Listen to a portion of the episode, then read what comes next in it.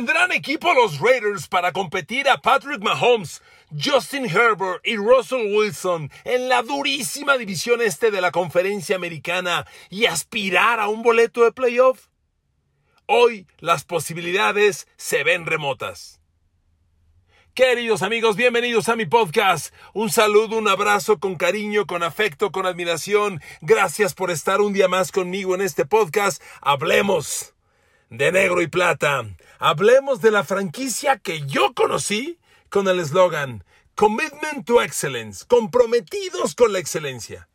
¿Qué pasa con los Raiders? ¿Dónde están parados los fantásticos Raiders de Las Vegas, cuyo estadio albergará el próximo Super Bowl? Casi nada. Si eso no motiva a los Raiders, ¿qué los va a motivar? Amigos, yo estudio los Raiders, los estudié para este podcast y veo posibilidades muy lejanas. No está fácil, se ve muy complicado.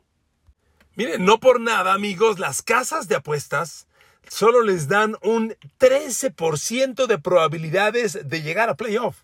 Y es que lo primero que tienes que hacer si eres fan Raider, un saludo Raiders Nation, un saludo Raider Nation México. Conozco varios clubes de Raiders en México y son fantásticos, apasionados, ruidosos. Abrazo con cariño y respeto, queridos amigos. Lo primero que tienes que hacer si eres Raiders es voltear a tu lado. A ver, voltea a la derecha. ¿A quién ves? A Patrick Mahomes. ¿Ya viste quién está enfrente de ti? Justin Herbert. Y del otro lado, Russell Wilson. Nada más para empezar. Para empezar, Mahomes es el campeón vigente y MVP del Super Bowl. Y si molesta o no molesta la comparación, perdón. Todo apunta a que es el nuevo Tom Brady. Lo de Mahomes no es un título, no es un año, es una generación, según parece. Vamos a ver. Entonces, si yo soy Raider, perdón el francés, la tengo bien cabrona, pero bien cabrona, para empezar, ¿ok? Segundo, hay que ver la casa. A ver, los Raiders vienen de un año sumamente doloroso, sumamente complicado, que, que fue el año posterior a otro año sumamente difícil, sumamente complicado. A ver, si soy Raider, vengo de un año en el que mi coreback franquicia, Derek Carr, terminó por fracasar. Lo cambiamos y todos saben que cuando un equipo cambia o se deshace o se retira su coreback franquicia, inician tiempos bien difíciles. Y yo no sé si coreback franquicia haya aplicado o no como término de Raiders y Derek Carr, eso al menos intentaron que fuera. Y la renovación es bien difícil. Bueno, llega un Jimmy Garoppolo que ofrece pues un proyecto bien interesante. Es Jimmy Garoppolo, el coreback que creció con Tom Brady, que creció con Josh McDaniels, el actual coach de los Raiders, fue el coordinador ofensivo cuando Jimmy G llegó a los Pats, era el coordinador ofensivo de Tom Brady, conoce su sistema, conoce sus formas, conoce su comunicación, conoce sus maneras, lo conoce muy bien. Si, si Josh McDaniels fue por Jimmy G, si Jimmy G aceptó a los Raiders y Josh McDaniels, es que hay un match inevitable, que promete, que entusiasma. Todo eso arranca bien. Y luego, a ver, el resto de la ofensiva está bien interesante. Por favor, Devante Adams, yo sé que a Raiders Nation le dolió mucho la llegada de Devante Adams porque pues no pasó lo que ellos esperaban.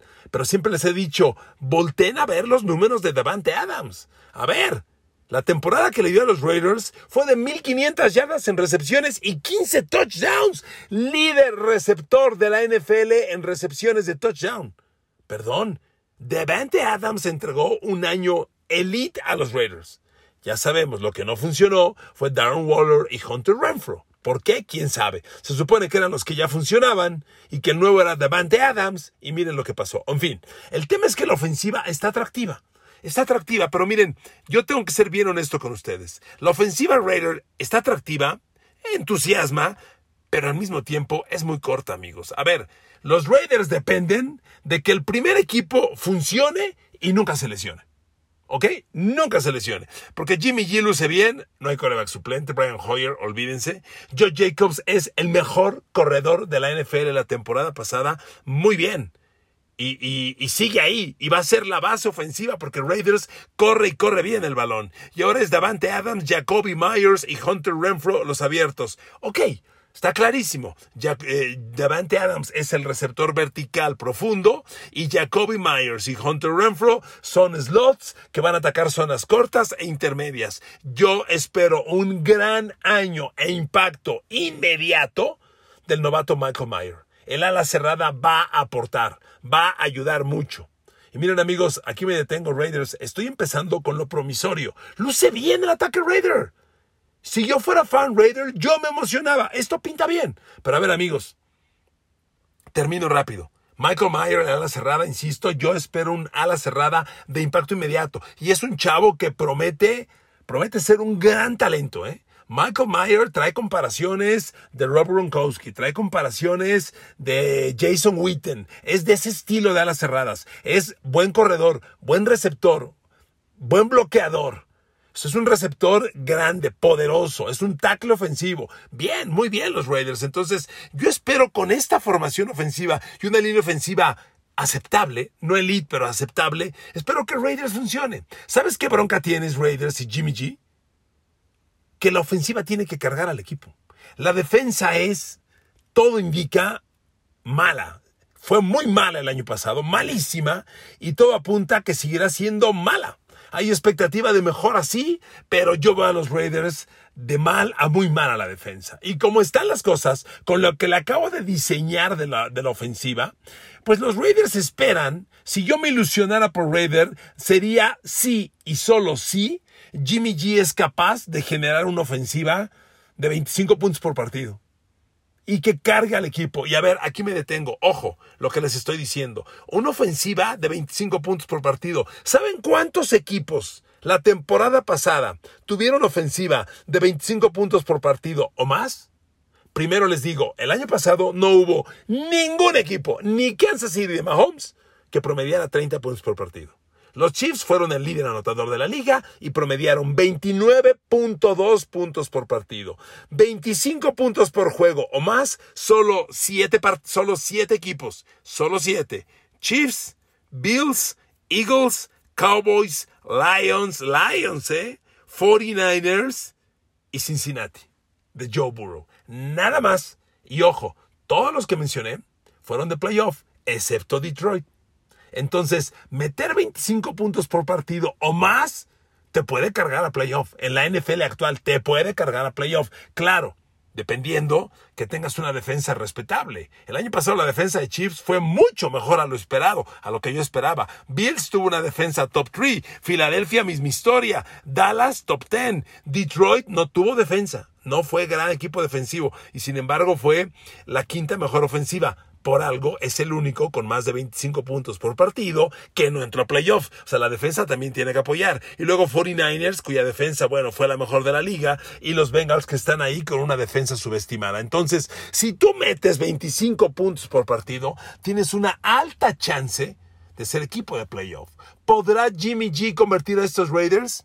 Les tengo otra buena, Raiders. Estoy arrancando el podcast con lo bueno, Raiders. Les tengo otra buena. El año pasado, con Derek Carr, con todo y el año basura, los Raiders fueron equipo de 23 puntos por partido, 23.4, o sea, no están lejos de una ofensiva de 25 puntos por partido. Y con Jimmy G sano, que ojalá tiene que jugar los 17 partidos, que conoce el sistema, conoce las formas y ya está trabajando con Devante Adams, conoce a, a Jacoby Myers, conoce, bueno, va a trabajar con Hunter Renfro. Vamos a ver.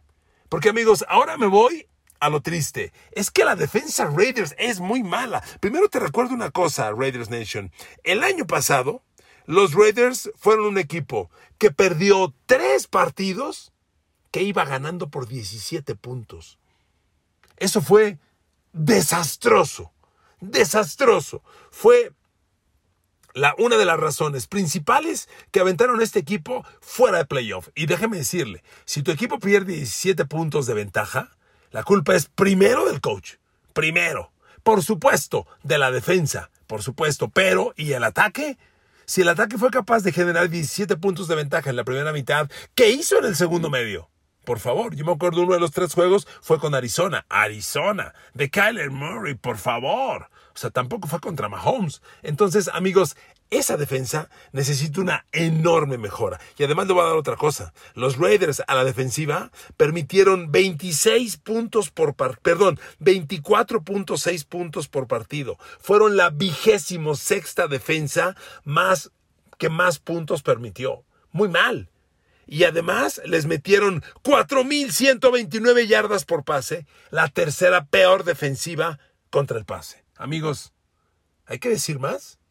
Ahora, yo le pregunto, ¿hay herramientas para pensar que los Raiders serán un mejor equipo defensivo?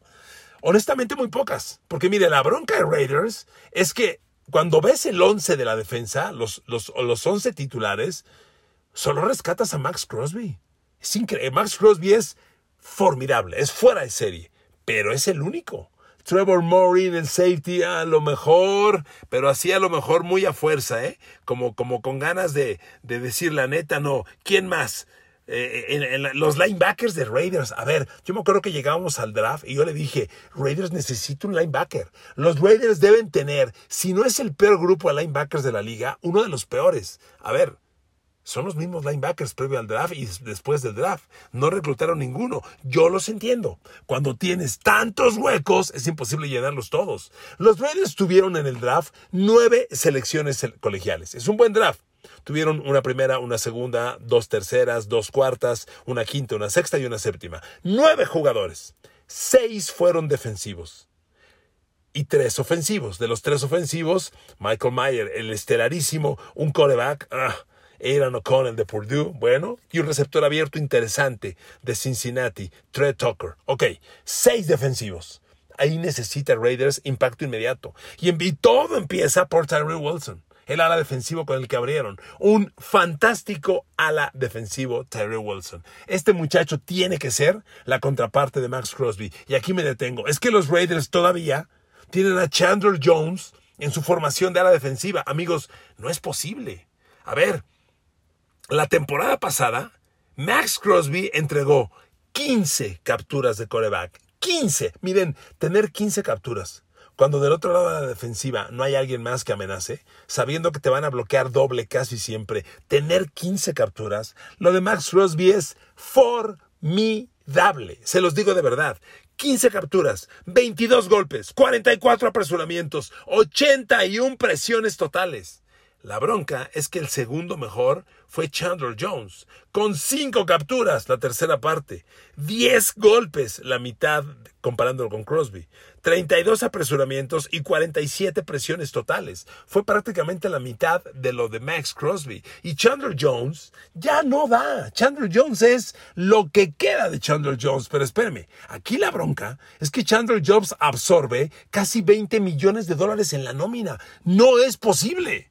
Si Tyree Wilson, el novato, impacta desde el training camp como se prevé, Chandler Jones se tiene que ir o tiene que ser cortado en, en, agosto. No pueden los Raiders cargar casi 20 millones de dólares con un jugador que entrega esa producción. Miren, Tyree Wilson es un muchacho súper interesante. Tuvo una evaluación del draft en el combine sensacional. Es un jugador, por Dios, es un jugador de un metro 94 de estatura casi 130 kilos de peso, es fantástico para atacar corebacks, no tuvo grandísimas sumas de capturas de coreback en el college, tuvo 8 capturas el año pasado, 6 la temporada previa, 14 capturas en las últimas dos temporadas, pero realmente lo que hizo en el campo es muy valioso. Porque a esas ocho capturas de coreback de la temporada pasada en Texas Tech, que por cierto, Terry Wilson viene de la universidad de la cual se graduó Patrick Mahomes, a esas ocho capturas del año pasado de Tyrell Wilson, agréguele 10 golpes y 32 apresuramientos. O sea, Tyrell Wilson entregó 50 presiones al coreback la temporada pasada. No está mal. Y cuando vas a jugar al lado opuesto de Max Crosby, yo creo que la expectativa con Tyrell Wilson tiene que ser, a ver, este novato tiene que entregar sí o sí ocho capturas de coreback mínimo mínimo. Y en el orden de 50, 60 presiones totales al coreback. Esa es la expectativa. Tiene que entregar esos números. Y la otra gran esperanza Raider en el draft, amigos, es que funcione El tackle defensivo Byron Young de Alabama, que tomaron, que tomaron con la primera de las dos selecciones de tercera ronda. Byron Young no era, no salió del college de Alabama con grandísimas credenciales. Es el clásico hogar medio enorme. Es un tapón al centro medio de la línea frontal para parar la carrera. Pero es un jugador de dos downs. Él juega primer down, segundo down y se acabó. No presiona al coreback. Pero es fundamental su presencia. Porque si él no funciona, los linebackers que están atrás que, híjole, son muy malos, van a permitir mucho yardaje por tierra y a los Raiders les van a correr muchas yardas, que es el gran temor que yo tengo. A ver amigos, los Raiders juegan defensa 4-3. ¿Sabe quién es el linebacker central hoy de los Raiders? Robert Spillane que jugó en Pittsburgh. Los, los, fans de Here We Go Steelers me deben, deben recordar bien este nombre. Robert Spillane era un favorito de Pittsburgh. Es un kamikaze, se deja ir como demonio, pero no es un jugador confiable. Es un jugador que apuesta mucho, se equivoca mucho en el ángulo que ataca, este, no es confiable, tiene jugadas espectaculares, algunas, muchas veces se pierde, no es un linebacker titular garantía, un capitán defensivo como necesita el equipo, ni cerca. Y a ver amigos, no hay más. Hoy los tres linebackers titulares de Steelers son Divin Diblo, Robert Spillane y Luke Masterson. Y los tres suplentes son, son Amari Burney, Curtis Bolton y Darion Butler, que no son absolutamente nada. En el draft, el único linebacker que reclutó Raiders fue hasta la ronda 6 a Mary Burney de Florida, un linebacker exterior. Amigos, lo que quiero decirles es, Raiders tiene uno de los peores grupos de linebackers en la liga y no veo cómo pueda mejorar.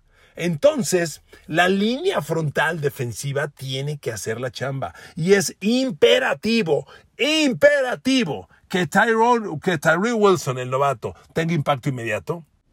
Así como Byron Young. Si estas dos piezas funcionan, la defensa tiene mayor expectativa. Si otra vez la presión al coreback es solo de Max Crosby, si el gar medio no funciona, y empiezan a correrle mucho yardaje a los Raiders, amigos, se acabó la temporada.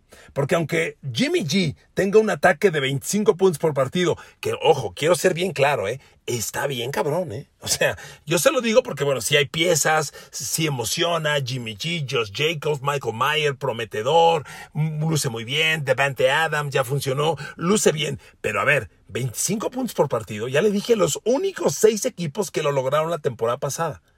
¿Que hay expectativa en Raiders? Pues sí. También hay una cosa, el ataque Raider tiene 11 titulares muy interesantes y cero rotación. O sea, no hay un corredor 2, un receptor 4, un receptor 5.